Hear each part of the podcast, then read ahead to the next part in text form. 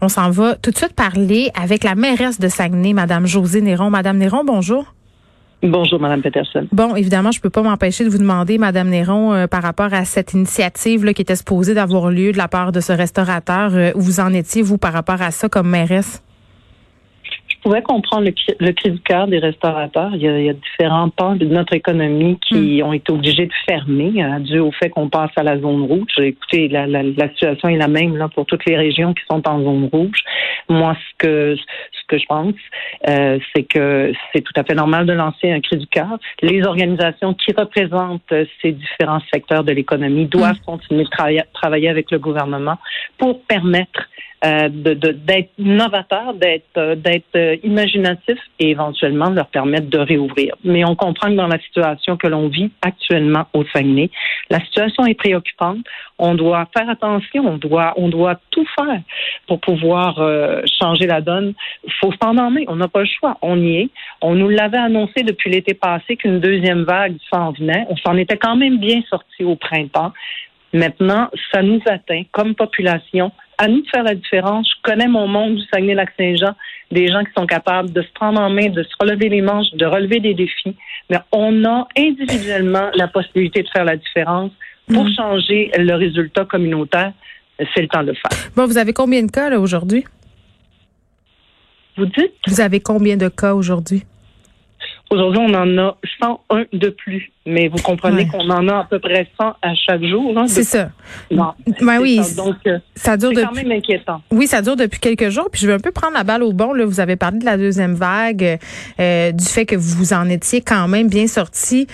Selon vous, est-ce que ça fait partie en quelque sorte du problème? Parce qu'on dirait que les gens du Saguenay se sentaient préservés, se sentaient à l'abri, n'avaient pas l'impression que ça allait venir euh, jusqu'à chez eux. Il y a quand même aussi une partie de la population qui partage des idées anti-masques. C'est pas le lot euh, du Saguenay particulièrement. le mouvement anti-masque, euh, c'est partout au Québec. Mais pensez-vous que le fait justement d'avoir été épargné entre guillemets pendant la première vague vous a nuit en quelque sorte? Écoutez, moi, j'ai pas vu de, de, de, de je, suis quand même une personne qui se promène partout en ville. J'ai pas mm. vu personne euh, ne pas respecter les, les, les, mesures. Je pense que on n'est pas à, à, à, essayer de trouver le coupable. On est plus à un moment où il faut se mobiliser ensemble, faire la différence. Et je sais qu'on est capable de le faire on fera les. je, vais laisser, à la santé publique le soin de, d'essayer de, comprendre la façon dont la pandémie s'est propagée. On le voit, plus particulièrement, ce sont dans nos, dans nos hôpitaux. Ce sont quand même dans des endroits bien cernés. Alors, il y a des écoles. il y a des écoles aussi, Madame Néron, quand même. Oui, oui, je sais. Il y a quelques écoles également, mais ce que je veux dire, c'est qu'a priori, vous avez quand même eu le départ. ça s'est pas mal passé au niveau des hôpitaux. Mhm. Donc, on laissera à la santé publique le soin de, de faire son bilan. Je pense qu'aujourd'hui, ce qu'on doit dire tous ensemble, le message qu'on doit se lancer, euh, qu'on doit entendre, c'est faisons la différence individuellement. Euh, on, on, la, euh, je dirais, redoublons de vigilance.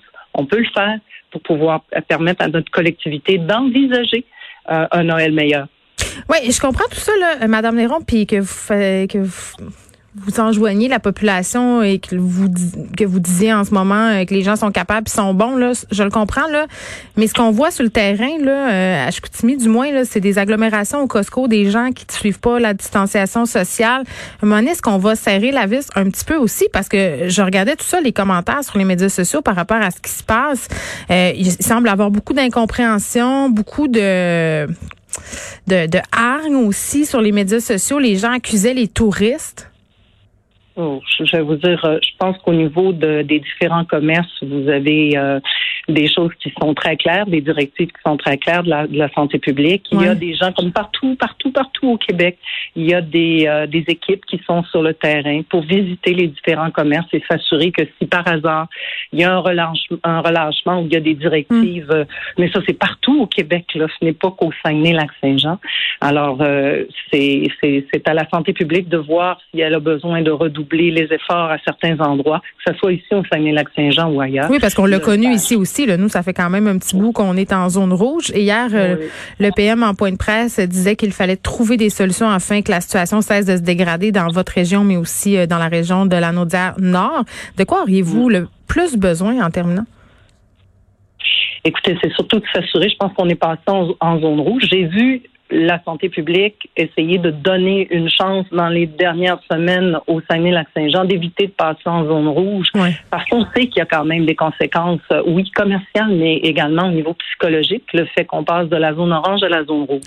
Maintenant, on, on en était là. Il a fallu euh, passer de l'autre côté. Et la principale raison, c'est pour s'assurer que nos euh, que nos services euh, de santé soient capables de, de, de, répondre à la demande, soient capables de, d'admettre, de, de, de, recevoir les gens qui auraient besoin de soins.